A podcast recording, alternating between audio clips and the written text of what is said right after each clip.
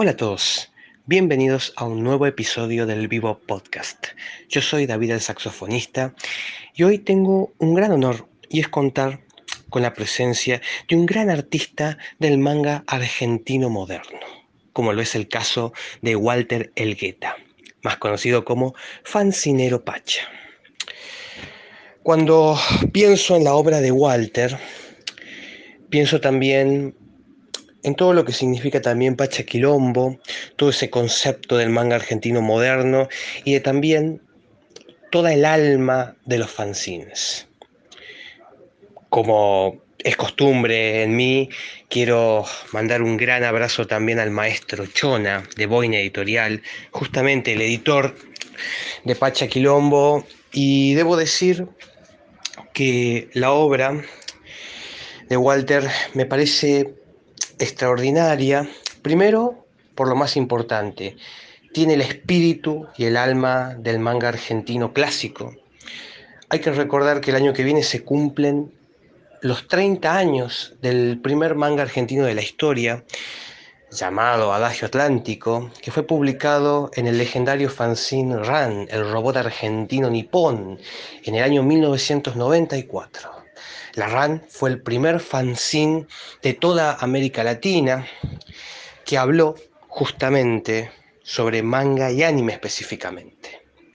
Luego, si seguimos en la historia cronológicamente, vemos la obra del maestro César Pereira, los Okama Warriors, y también si seguimos un poquito las grandes obras y específicamente la influencia que tuvo el grupo de mujeres, las grandes, las genias y las madres del manga argentino, como lo es el caso del estudio Kurai Corp, un grupo artístico que era y que contaba con la presencia de Patricia Leonardo, Mariela Carril, Florencia Cuello y Marina Cuello. Y si seguimos en el tiempo, por supuesto, una de las obras más importantes de la madre del manga argentino, como lo es el caso de Reparaciones Fina de Patricia Leonardo, que mencioné hace segundos. Y si seguimos en el tiempo, veremos una cantidad impresionante de artistas de manga. Pero retornando ahora al presente, Walter, vamos por el inicio. ¿Cómo comienza también tu pasión por el arte, por el dibujo, por el fanzine específicamente también, porque cuando veo tu arte veo el alma de todo, de toda la historia del fanzine, ¿no? Y yo creo que también tiene mucho que ver porque somos de la generación Magic Kids, la generación que creció mirando el club del anime. Me acuerdo la mítica historia inédita, cuando mandaban los chicos sus historias y Mariela en el club y toda la producción lo animaban. Y yo creo que ese principalmente es la gran semilla. De hecho, creo que el club del anime nos influenció a todos, a artistas, a profesores de japonés. Y así podemos estar horas y horas hablando de toda la influencia que tuvo Magic Kids en nosotros. Pero bueno, Walter querido, bienvenido a mi podcast y vamos desde el comienzo.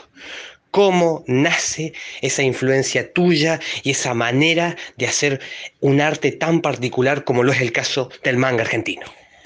Buenas David, ¿cómo va? Eh, primero, muchas gracias por haberme invitado. Eh, para empezar eso, la verdad que para mí es todo un honor estar acá. Eh, y además muchas gracias por la presentación, ¿no? Tremenda presentación te mandaste, espero que...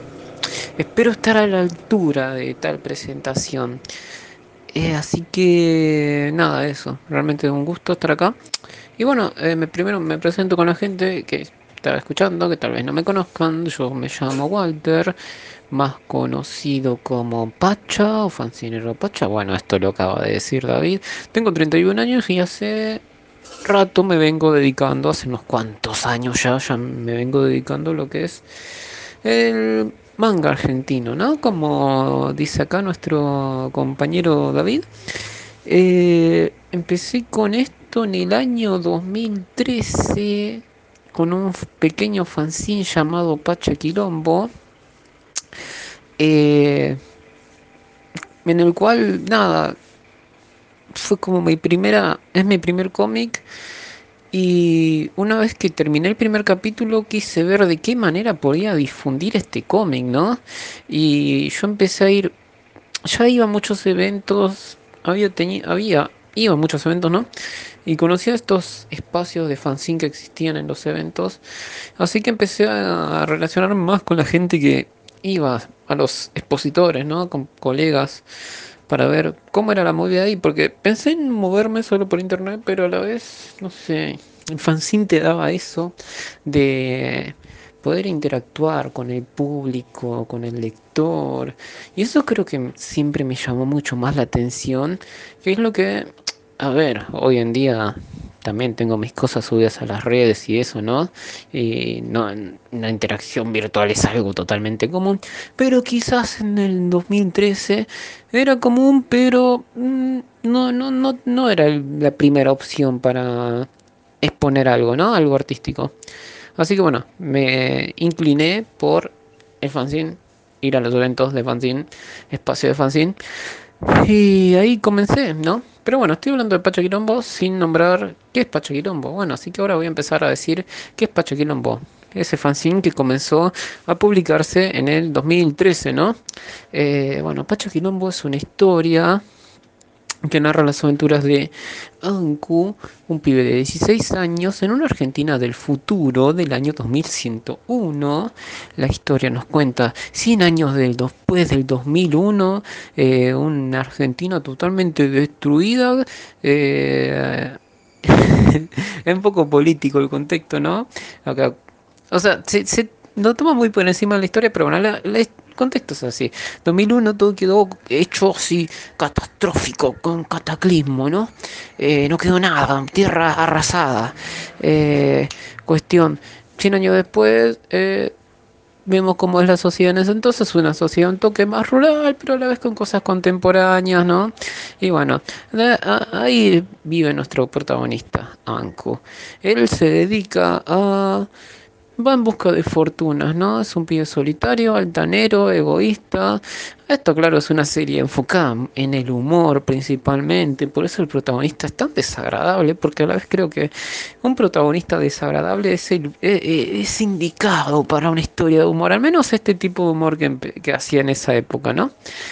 Eh, y bueno, cuestión que Anku va en busca de fortuna y en el camino se va a ir topando con diferentes tipos de criaturas que la mayoría están inspiradas y basadas en la mitología argentina.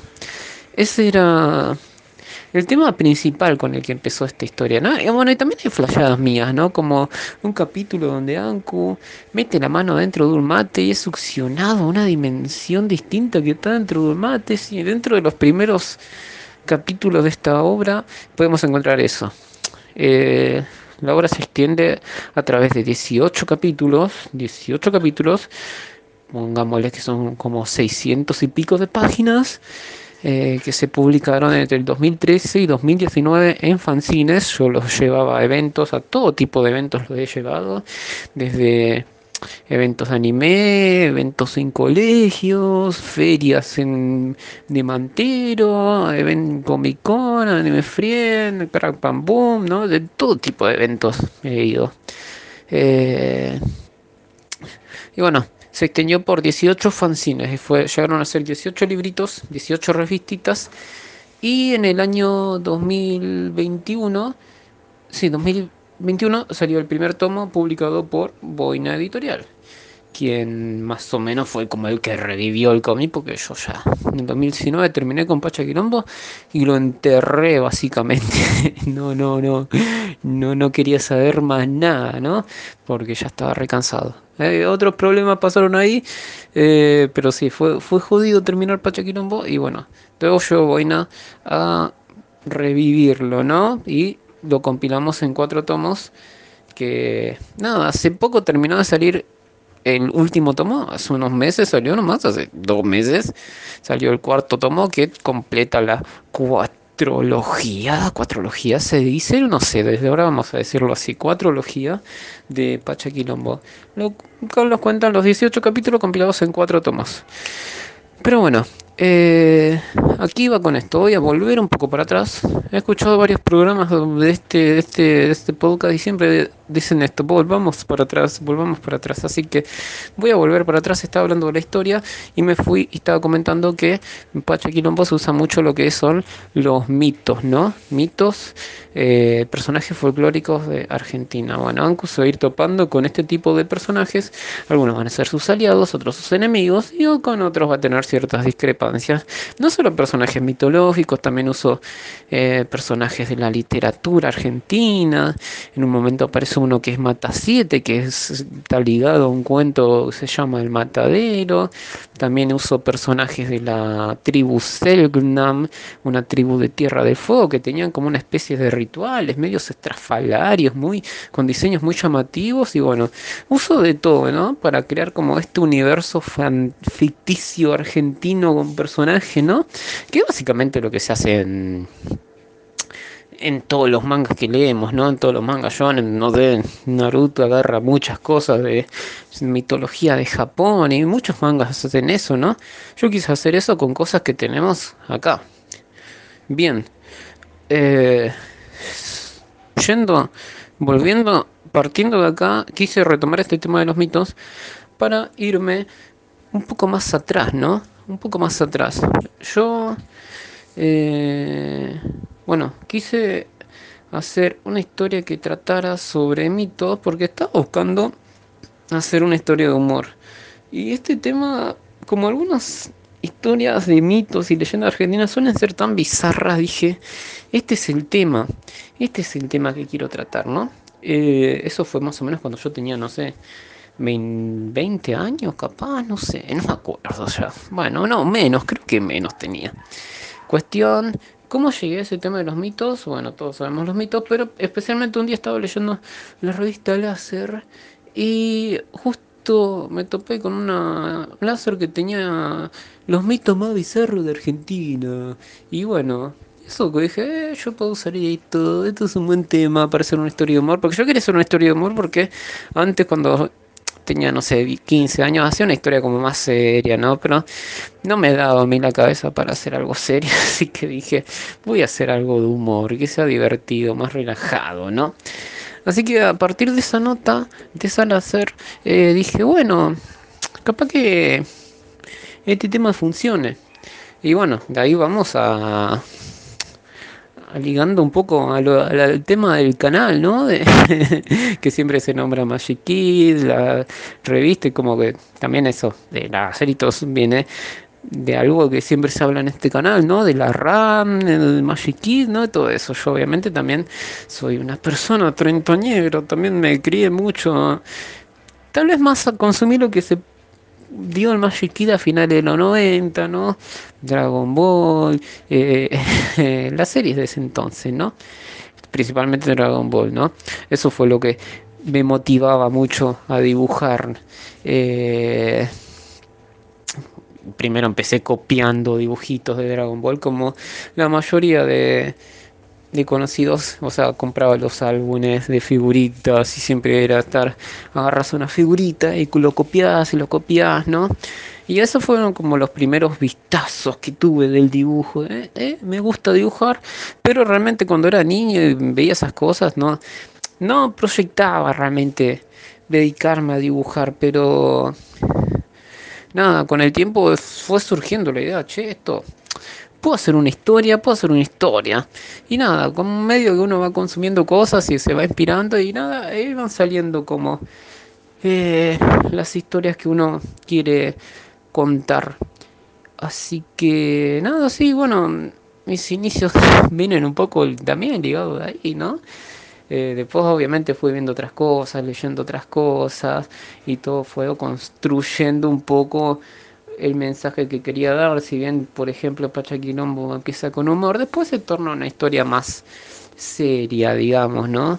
Eh, pero bueno, como dije, influencias vienen de muchos lados, desde cuando yo era niño, eh, ver la tele, ver Magic y ver todas estas series que te decían, ah, quiero hacer algo así yo también. En parte también me acuerdo que lo hacía, eh, un tiempo me dedicaba mucho a dibujar cuando era pibito, porque no tenía cable y yo me cansaba de ver lo mismo dibujito que veía todo el tiempo en la tele y dije, bueno, loco, lo tengo que hacer yo.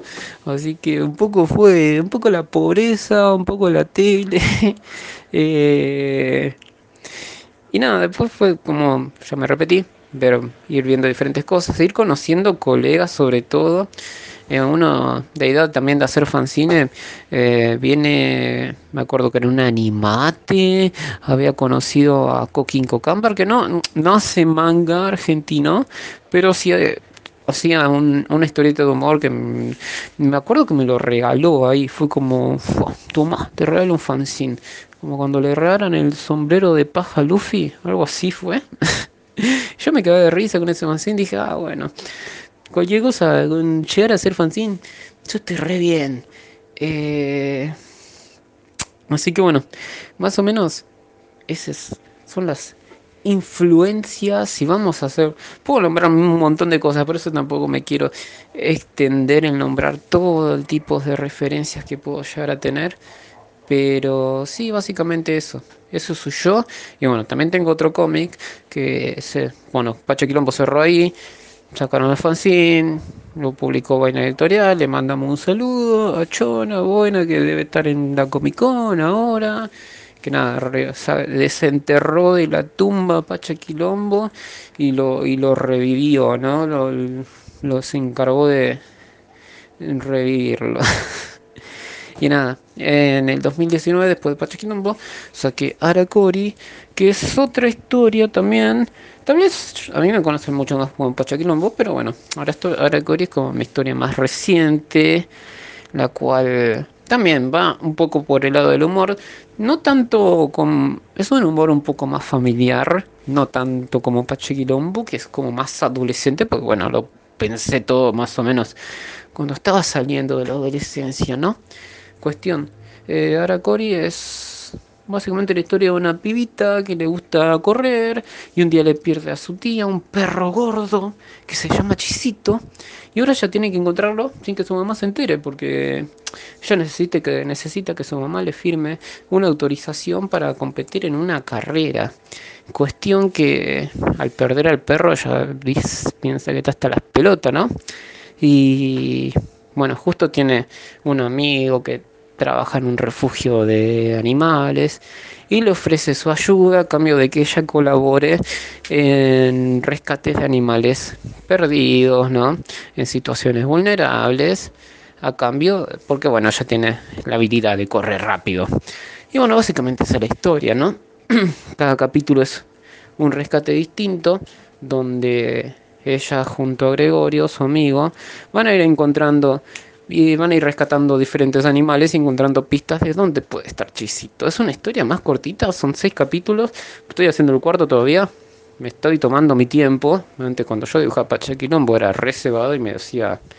Eh, sacaba como cuatro o cinco capítulos al año. Acá voy un capítulo al año con suerte. eh, pero sí, esa, esa es mi historia más actual y es como la que más me gusta de todo lo que hago, es mi favorita, ¿no? Te dirán, oh, pero Pacha, te dicen Pacha, tendría que ser Pacha Quilombo. Sí, todo bien, Pacha Quilombo le tengo su aprecio, eh, porque va, me hizo conocer mucho, mucha gente, tener muchas experiencias, todo, pero bueno, eh, siempre hay un hijo favorito, ¿no? Sí, tal vez uno no fue el hijo favorito, tal vez no, pero siempre ah, ah, hay un hijo favorito y bueno, eh, hay un hijo favorito. Y bueno, ah, sí, este año también saqué Susurros del Bajón, otra historia autoconclusiva, más cortita, la cual trata sobre un nene que un día se despierta y tiene un títere de un gato que habla, el cual es medio bardeo, hace muchos chistes y le dice al pibe que es como que el espíritu de un comediante que eh, se le metió en la mano porque no, no, porque él es un amargado, ¿no? Y la única forma de que él se, del títere desaparezca es que él, el pibe, haga reír a 100 personas. Y eso es un cómic autoconclusivo de 20 páginas, Eh, nada, también enfocado en el humor. Verán que me gusta mucho hacer humor. En mi vida soy una persona muy seria, pero me gusta siempre enfocar todas mis historias en el humor. Eh, y nada, susurro del bajón es algo que hice nomás para joder, la verdad, no, no, no, no es nada, no es lo mejor que he hecho ni a palo, pero nada, eh, alguno que lo ha leído le parece divertido. Increíble escucharte, Walter. Realmente has contado muchísima data y a la vez me pareció muy interesante y a veces uno piensa, ¿no? O al menos yo me imagino cuando veo a Pachaquilombo, es como casi un Martín Fierro hecho manga, ¿no? También en cierto, en cierto aspecto. Ahora me interesaría que nos cuentes un poco cómo es el proyecto de la Liga del Fanzine, porque si hay algo también que es increíble de todo tu arte y es que seguís firme con los sueños, ¿viste? Seguís firme con el concepto fancinero y eso es muy bueno que nunca lo hayas perdido, ¿no? Que, a su vez Pacha, aunque ya sea, ¿viste? Ya esté el libro, ya, ya esté como, como ese salto, ¿no? Pero que el concepto y el alma fancinera siga, y a la vez en lo digital, pero que siga, y eso es un hecho que a mí me parece muy, muy interesante. ¿Cómo, cómo nació ese proyecto que hace tiempo yo sigo y me parece muy increíble. Bueno, con respecto a lo del fanzine, eh, bueno, sí, yo sigo haciendo fanzine en parte también porque me parece que hay obras que se aprecian mejor en un fanzine, ¿no? Siempre está buena la idea del recopilatorio, donde esté todo guardadito en un librito, ¿no? Todo lindo. Pero también creo que el fanzine es un formato en sí por sí solo. Creo que hay obras que están buenas, que sean solo hechas para fanzines. Y nada, no, no siempre es necesario dar ese salto al libro, o sí, depende de cada autor, ¿no? Yo creo que cada, el fanzine como tal es un formato y el libro es otro, ¿no? Ninguno superior a otro. Me gusta aclarar eso, ¿no? Simplemente, qué sé yo, quien quiera, cada quien tiene su objetivo final y está perfecto, ¿no? Eh, solo me gusta como aclarar eso, como que el fanzine es algo que uno Claro, a eso quiero llegar. Bien, me estaba armando la idea en la cabeza. El fanzine no, no tiene que ser algo que uno deja de hacer, ¿no? Me parece que tengas la carrera que tengas, tengas tantos libros publicados, el fanzine siempre es algo que puedes volver, algo que puedes hacer, que puedes encarar, ¿no? Eh, eso con respecto al fanzine, y bueno, ahí doy pie para eh, hablar de lo que es la Liga del Fanzine, ¿no? La Liga del Fanzine. La Liga del Fanzine nace como por allá al 2015, 2015, concretamente en el 2015. Pero bueno, yo empecé, como comenté, en el 2013, eh, diciembre de 2013 comencé. Son cumplir 10 años de que hago fanzine, este me... una locura una locura. Eh, y bueno, ah, mira, tenés el podcast de los 10 años de, de Pacho como fancinero. Eh, eh. bueno. bueno, hace 10 años que hago fanzine y bueno, empecé en el 2013 y durante 2013 y 2014 fui conociendo muchos colegas que más o menos empezaron a la par que yo. Eh, y nada, nos fuimos haciendo amigos, y son como mis amigos de, más frecuentes, ¿no? De ahí. Eh, nada, comenzamos casi todos en las, lo que era en ese entonces las Anicomics. Eh, te cuento cómo empecé de paso. Yo medio que estaba buscando cómo difundir mi primer fanzine de Pachaquilombo y justo conocí a un, a un tal Shiki Craig junto a su compañero de, de fanzines mm, tal Brian, que estaban, ellos ya habían empezado hace muy poquito a fanzinear en Anicomics y el, organizador de Anicomics le había, le había dicho a Brian Ishiki eh, que estaba, quería armar un sector fanzine más grande en un evento, ¿no? Y le, le dijo, bueno, si me traes fanzineros les doy un espacio más grande. Y bueno, ahí empezaron a, reclutar fanzineros y bueno, consiguieron nuestras búsquedas. De hecho, buscaban fanzineros para tener un espacio más grande y yo buscaba cómo empezar. Así que bueno, nuestras búsquedas coincidieron. Y bueno, a partir de ahí empecé a fanzinear. fui a muchos eventos, conocí muchos colegas y nada, ya para entrado en 2014 éramos bastantes, más bastantes no, éramos tal vez 5 o 6 y otros más, que, que, no, que nos coincidíamos siempre en los eventos eh, y bueno, nada, como digamos a tantos queríamos hacer cosas como para difundir que era el fanzine, ¿no? Eh, actividades o los eventos, ya que teníamos el espacio, teníamos contacto con algunos organizadores y queríamos ver qué podíamos hacer para que no, no que para que el sector fanzine no quedase solo ahí en el un sector de un evento, ¿no? Ir más allá, ¿no? Proponer otras actividades. Así que recuerdo que teníamos un grupo en Facebook que se llamaba Proyecto Fanzine, donde estábamos muchos artistas que íbamos a los eventos en ese entonces. Y y nada, ahí van surgiendo ideas, podemos hacerle esto, lo otro, lo otro, lo otro. ¿Viste? A veces no se concretaba nada porque, ¿viste? A veces pasa eso. Eh, si vos participaste en fanzines, eh, sabrás que muchas veces, eh, en eventos en general, muchas veces la gente propone cosas y al final nadie hace nada, ¿no? Era mucho de gente proponiendo cosas que no, no se disponían a hacer, ¿no? Es como te tiro la idea, pero no sé, mm, hacela vos, no sé. Y bueno, eh, pero eso pasa siempre, ¿no? Cuestión, que de ahí surgieron varios de ese grupo de Facebook de Proyecto Fanzine, habían surgido varios grupitos, es como que cada quien se fue como su, se fueron subdividiendo, ¿no? Cada quien se fue con su agrupación distinta.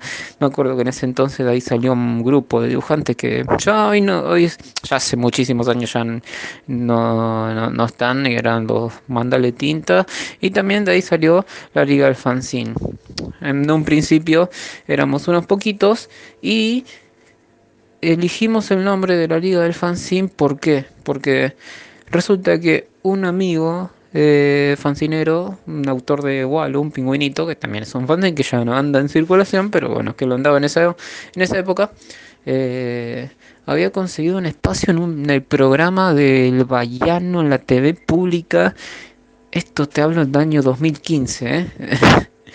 y el Bayano tenía un programa a la tarde, así como de jóvenes que iban, hablaban de lo que hacían, de proyectitos, ¿no? Y bueno, el chabón consiguió espacio ahí. Fuimos una vez y tuvimos muy poco espacio para hablar y, hablamos, cada uno habló de, lo que hacía, ¿no? Muy de forma individual, pero sí muy breve.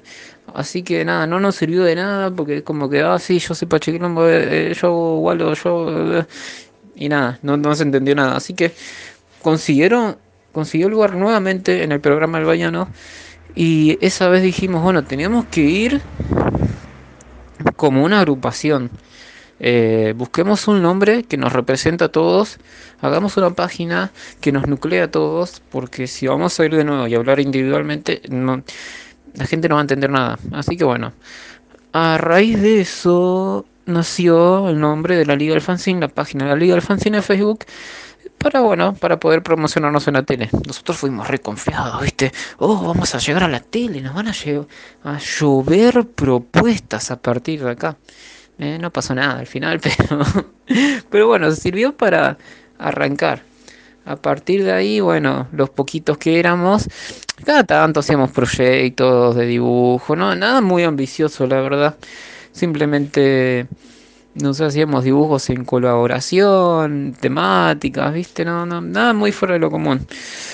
Con los años, eh, el grupo se fue más solidificando edificando eh, empezamos a hacer más juntadas de dibujantes.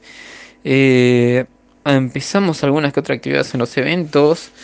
Eh, sobre todo las juntadas eran lo que más servían.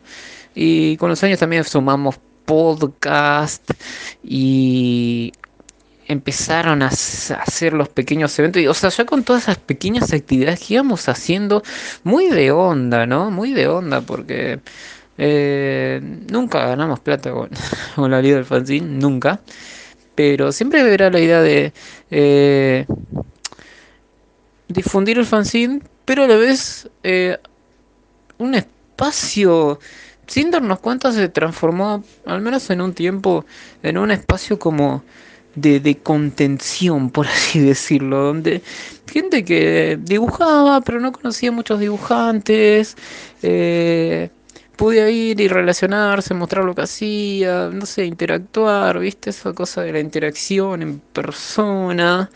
Eh, siempre estaba como ese espacio, como que nunca fue como un grupo cerrado, como que oh, acá no podés entrar, siempre fue un grupo bastante abierto. Eh, si bien ahora no hay tanta actividad, porque bueno, ya muchos, como te digo, esto hace 10 años viene, eh, mucho cada uno, los miembros más viejos estamos, estamos cada uno muy en la nuestra, ¿no? Ahora. Pero bueno, fue con los años se fueron, se fue volviendo como una comunidad, esa es la palabra, de a poco se fue volviendo una comunidad. Eh, con los años, ponerle que empezamos a hacer los primeros eventos. El primer evento me acuerdo que fue la Fancila, que se hizo, ponerle que en el 2017, sí, hicimos la Fancila en el centro, no, ¿dónde fue? Eh, ay, no, en el Teatro Mandril, sí, ahí. Un lugar donde se hacían eventos antes. Eh, ahora capaz que lo siguen haciendo, no, no sé. Fue una recepción muy, muy humilde, me acuerdo que ese día llovió, todo fue, fue re jodido. Siempre evento gratuito y siempre dándole espacio gratis a los artistas. El siguiente año hicimos otro evento en ese mismo lugar, un fanshira se llamaba esta vez, eh, como temática de Dragon Ball, porque en ese tiempo los que estábamos en la liga nos gustaba mucho Dragon Ball, eh, y éramos todos más treintañeros, viste, muy, muy, muy de Magic ¿no? y bueno, eh, hicimos ese evento, ese evento salió también ahí bastante, bastante humilde la recepción nuevamente. Eh, pero nada, seguimos adelante con las demás actividades, ¿no? Desde podcast, eh, o sea, está el canal de YouTube de la Liga Fanzine, que ya no se sube nada actualmente, pero hasta hace un tiempo había podcast y todo eso. Cuestión que, bueno, después de un par de años eh, como siempre se siguieron haciendo estas actividades de juntadas y eso. Eh, y ya era una comunidad bastante amplia, bastante amplia. Eh, que, como te digo, no, no nace esto como un objetivo. No es que cuando nos juntamos a hacer la Liga del Fanzine dijimos, este es nuestro objetivo, vamos a lograr hacer una comunidad de dibujantes. No, realmente siempre fue unos amigos que nos juntábamos a dibujar y a boludear. Y bueno, invitamos a otro dibujante, lo tiramos ahí en la publicación en Facebook y el que quiera venir que venga. Y medio que se fue así, ¿viste? Pero nace todo en un, grupito de amigos que nos conocemos de hace mucho. Eh, y bueno, a partir de... Ponerle que 2019, sí, ahí sí empezamos con lo que ya es el evento principal que tenemos en la liga del fanzine, que es la campaña. La campaña es como nuestro evento insignia, enfocado totalmente en, nada, en difundir la historieta independiente, en dar espacios a artistas nuevos. Siempre van a estar acompañándonos los que nos bancaron desde desde que empezamos. Eh, por eso generalmente se repitan algunos artistas en las campañas. Eh, y nada, la campaña es un evento que, no sé, hacemos dos o tres veces por año en el Centro Cultural La Grita, en Congreso. Eh, y nada, donde siempre va toda la comunidad que conoce a la liga. Siempre es un ambiente muy familiar, copado, hacemos sorteos, regalamos cosas, concursos de dibujo. la gente por suerte la gente que va ahí le gusta mucho comprar arte original, ¿viste? Yo he conocido varias personas que en los eventos de anime tal vez normales eh, no, no, no pueden vender mucho arte original, o sea, personajes originales o fanzine, porque en un evento de anime normalmente va gente que eh, ya conoce lo que quiere comprar, ¿no? Va alguien que es fanático, no sé, de, de Layer, va y va a comprar algo de eso. Es muy difícil que en un evento anime alguien vaya y compre algo que no conoce. Es normal y es así, ¿no? No, no, no es como una queja de que tendría que ser diferente. Es, así, ya es así. Pero bueno, eh, lo bueno de, de haber insistió tanto con la liga es que se logró como esa identidad de que, bueno, si vas a la campaña, ahí vas a ir a encontrar más que nada, si vas a encontrar stickers, fanarts y todo eso, pero también vas a encontrar cosas que no, no viste nunca y que tal vez solo puedas encontrar en artistas que van a la campaña nomás. Eh, y eso es algo bastante bueno. Digamos que es como parte del objetivo, ¿no? El objetivo básicamente con la liga del fanzine es... Nada, la liga del fanzine en la campaña es generar eh, espacios para los artistas nuevos. La campaña se enfoca mucho en el artista nuevo. Eh, en parte porque nada, siempre creemos que es importante que mm, los que quieran hacer un cómic o los que tengan la inquietud de saber qué se siente estar en un stand o difundir su propio trabajo, tengan la oportunidad de hacerlo y que sea accesible. Esto en parte porque cuando la mayoría de nosotros empezamos, hablando, hablo de mi generación, que empezó en ese año 2013-2014, teníamos bastantes, era mucho más accesible. Los eventos generalmente daban espacios gratuitos para lo que era fanzines. Eh, todo esto supongo que gracias a la gente que estaba antes que yo, ¿no? Que asistió y logró que estos lugares fueran como más accesibles. Eh, y nada, había muchas comodidades. Comodidades, eh, no, no, sé si es la palabra exacta, pero era, mucho más accesible poder decir, bueno, voy a ir a un evento, eh, me voy a mandar, me voy a tirar a la pileta y ver qué sale. Cuestión que con los años eso fue cambiando. o sea, se entiende, ¿no? Vivimos acá en Argentina, no, no todo puede ser gratis, pero eh, algunas cosas han aumentado demasiado. Eh, y ya no se tiene hoy en día en el evento de anime, por ejemplo, se perdió totalmente ya esa cosa de el espacio para fanzines. No, eso ya no existe básicamente, sobre todo después de la pandemia. Murió totalmente.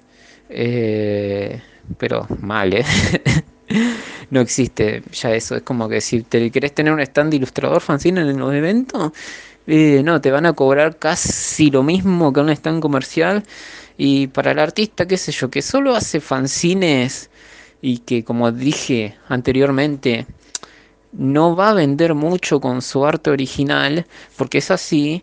Eh, no, no, no existe tan, no existe como esa cosa de bueno, me tiro la plita acá, no, porque vas a perder mucho, porque tenés que imprimir, tenés que, eh, ¿cómo se dice?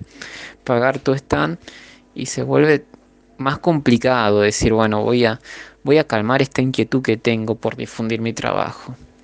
Cuestión, y qué sé yo, no digo que el organizador de evento tenga la obligación de darnos un lugar gratuito, pero, eh, no sé, por lo menos, eh, bueno, es un tema complicado, ¿no? Cada quien hace lo que quiere con su evento.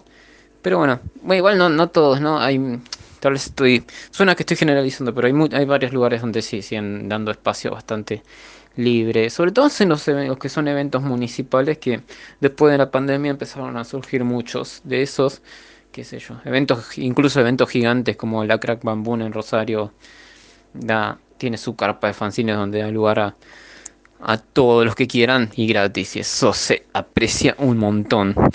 Cuestión, que debido a estas complicaciones son las cosas que nos motivan a seguir haciendo la campaña. ¿Por qué?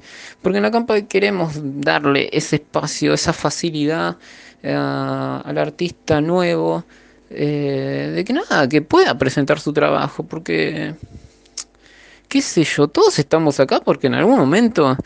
Eh, alguien empezó a hacer historietas, eh, las historietas es como la base de todo y me parece re importante que, que, se sepa que se hace historieta acá, que se hace manga acá, ¿no?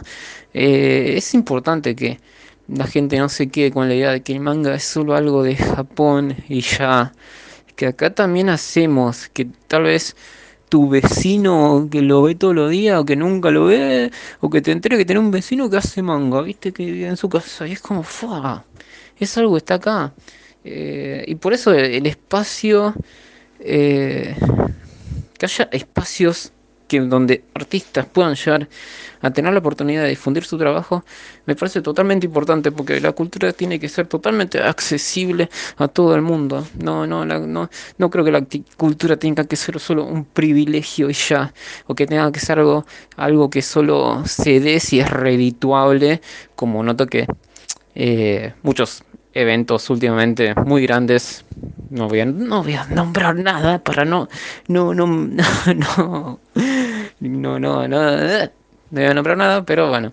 Eh, no, no sé, no tiene que fijarse. O sea, puede ser redituable, sí, sí, qué sé yo, pero de que tiene que ser accesible para todos, para mí tiene que ser accesible para todos. Y bueno, lo dejo ahí. bueno, eh, bueno, eso es, bueno, básicamente eso es el objetivo de la liga, ¿no? Como objetivo, meta, qué sé yo, lo que hacemos, ¿no? Que el fanzine siga siendo algo accesible, que se sepa que se hace historieta acá, porque nada, siempre puedes terminar inspirando a alguien y nunca sabes cuándo vas a poder inspirar al próximo, eh, no sé, Akira Toriyama, quién qué sé yo. Y bueno, última, la última cosa que hemos sumado este año eh, es ir a los colegios yo hace no mucho tuve en un colegio en Lanús donde hicieron una exposición de fanzines, o sea, hicieron un café literario y me invitaron para que haga una exposición de fanzines. Llevé varios fanzines de colegas, sobre todo más centrados en los que tenían en estilo manga. Y nada, los chicos, los niños se recoparon mal con lo que era los fanzines autores locales de acá. Es como que les encantó. Y nada, fue realmente de las mejores actividades que he hecho con la liga. Y es algo que espero poder empezar a repetir más seguido el año que viene. Espero poder hacer más contactos para repetir esa actividad porque eh, en parte ahí está el futuro, ¿no? O sea, acercarles a los niños que, nada, son los que nos van a venir después de nosotros. y nada, uno ya en esta edad, ¿viste? Ya, ya pidiendo los 30, ya tiene que pensar en qué le vas a dejar a la generación siguiente para que ellos sean los que continúen todo esto, ¿no? Y nada, eh, me parece re importante, como te digo, me parece totalmente importante el acceso a la cultura que sea para todos. La cultura no tiene que ser un privilegio, tiene que ser un derecho, sí. Y, y nada, eh, probablemente el año que viene la liga sí siga haciendo la campaña y tratemos de ir más seguido a, a los colegios a mostrar lo que es el fanzine. Como te digo, probablemente vaya mucho, vayan a haber muchos chicos que les copen y se queden ahí, pero puede haber uno o dos que les copen y quieren ir más allá y quieren hacerlo propio, ¿no? Y eso es, es fenomenal, la verdad. Es perfecto, es espectacular. Así que bueno, me extendí un poco hablando de la liga, pero había mucho que hablar, incluso dejé cosas de afuera. Así que nada, básicamente me quedé sin aire. Eso es básicamente la liga del fanzine. Esperemos que seguir adelante y nada, eh, seguiremos haciendo cosas con la liga para que se sepa en todo el mundo, en todo el país que la historieta acá existe, se hace y que viene de cualquier lado. Y, nuevamente, que la cultura es un derecho y tiene que ser accesible para todos. Maravilloso escucharte, Walter. Un espectáculo todo. Y para finalizar, me encantaría que le cuentes a todos los que nos están escuchando, primero, cómo te encuentran en las redes sociales y segundo, cómo pueden comprar tus libros, tus mangas. Más allá de obviamente escribirle a Chona, pregunto, ¿también te pueden escribir a vos o ya directamente van a Boina Editorial y dicen quiero Pacha Quilombo, quiero todo, quiero, quiero el merchandising completo, porque el pueblo argentino pide a Pacha? Bueno, eh, mis libros, sí, bueno, los pueden comprar en Boina Editorial entran al Instagram de Boina Editorial o cualquiera de sus redes y comunican y pueden arreglar con él. Pero yo también los vendo, así que si quieren arreglar conmigo, eh, pueden también arreglar conmigo y podemos arreglar y yo se los puedo mandar firmaditos y con algún dibujito. Así que, eh, eh, atención ahí. Pero eso solo, bueno, con boina solo de Pacha Quilombo, ¿no? Obviamente, que es lo que él publica. Después los fanzines de Aracori y Susurros de Baljón, eso sí solo conmigo. Eh, pueden arreglar conmigo por las redes o, mm, o bueno, en, eventos. Yo subo a eventos, lo anuncio todo y me pueden encontrar ahí y ahí comprar lo que más les llame la atención. Así que nada, por ahí pueden encontrarme. Y bueno, mis redes, ¿no? Me estaba olvidando de mis redes. pueden seguirme en Instagram como Fancinero Pacha. Eh, también estoy en Twitter, pero no le doy mucha pelota. En donde más activo estoy en, es en Instagram. Así que síganme en Instagram como Fancinero Pacha. Sigan a la Liga del Fanzine como en Instagram, sobre todo la Liga del Fanzine, para enterarse de muchas movidas que se hacen cada tanto como dice, capaz que a veces está hay menos actividad, a veces hay mucha, pero bueno, vayan tanteando, estén al tanto que siempre siempre se vienen cositas, siempre se vienen cositas constantemente, así que vayan tanteando. Y bueno, nada, no está de más recordar algo que en principio siempre lo escuché de Lea Caballero, por ejemplo, de que la forma en la que uno tiene que encarar, aprovecho este espacio ya para decir esto también, eh, la forma en que uno tiene que encarar ¿no? estas disciplinas que el fin de todo siempre va a ser disfrutar, ¿no? Que todas las formas, acá hablamos mucho de lo que es el manga argentino y qué es el manga y qué significa ser manga qué significa ser fancinero.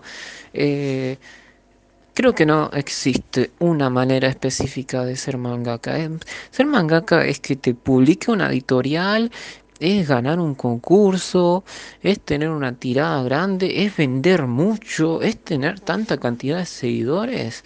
No, yo creo que ser mangaka, ser fascinero, ser lo que sea, es simplemente crear una historia y estar haciéndola. Creo que eso ya te convierte en uno. Así que... Es importante entender que hay muchas maneras de enfocar una disciplina y todas son totalmente válidas. Desde, desde aquel que quiere que su arte llegue a todos lados y que sea un producto que se venda, se venda, se venda.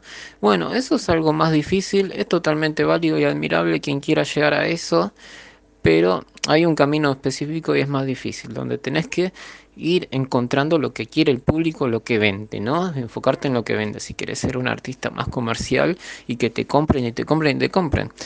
Pero es tan válido como querer ser simplemente alguien que haga una historia y que solo tenga la pretensión de hacerla en un fanzine y que la lean tus amigos o llevarla a un evento y que, qué sé yo, quien ofrecérsela a alguien y que alguien le termine copando, la persona más random del mundo le termina encantando tu historia y otras capaz que no.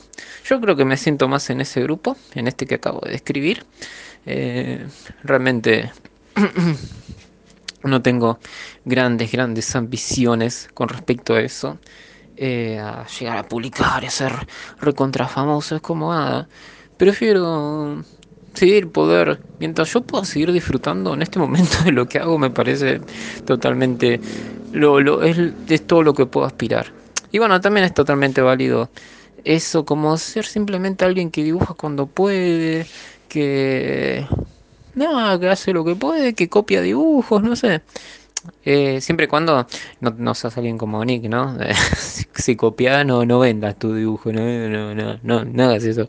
Pero nada, hay muchas formas de, de que de, de, tener identidad artística y todas son válidas, así que veo muchas veces que la gente se pelea, ah no, pero eso no es manga, eso, eso no, eso no, pero eh, seamos más flexibles y disfrutemos más el camino. Justo hoy miraba al final de Hunter x Hunter y, y Jean Friggs le decía a Gon al final, Oye, sabes, una vez cumplí mi objetivo, pero lo que eh, cumplir mi objetivo no fue lo que más me feliz me hizo, sino mm, haberlo conseguido con mis amigos, porque al, al final lo más valioso que vamos a conseguir no es nuestro objetivo final, sino lo que vamos, lo que vamos consiguiendo en el camino. Siempre lo más importante está al lado y no tanto al final. Así que sepan apreciar eso. Enfocarse en una actividad que les guste siempre va a hacer que principalmente consigan muchos amigos que tengan sus mismas inquietudes y experiencias que sean muy para ustedes. Así que eh, nada, no lo voy a estirar más, así que básicamente eso. Eh, lo importante son los amigos que hacemos en el camino. Y bueno, agradezco que te hayas copado en hacerme esta entrevista. eh, así que bueno, eh, muchas gracias y nada, visiten mis redes, las vuelvo a decir, Fancinero Pacha, eh, la Liga Fanzine. Y eso, de nuevo, muchas gracias David por haberme invitado y nada, sigan, escuchen las demás entrevistas en este canal que están muy buenas, las estuve escuchando. Eh, la Liga de Caballero está muy buena, pero escúchenlas todas, están muy copadas. Muchas gracias. Muchísimas gracias por tu tiempo, Walter. Fue un honor poder entrevistarte. Para todos los que están escuchando, el gran fancinero Pacha y yo, quien les habla, David el saxofonista. Pueden encontrarme de esta manera en todas las redes sociales y pueden escuchar este podcast, el vivo podcast, en Spotify y en Apple Music. Muchísimas gracias a todos. Chao.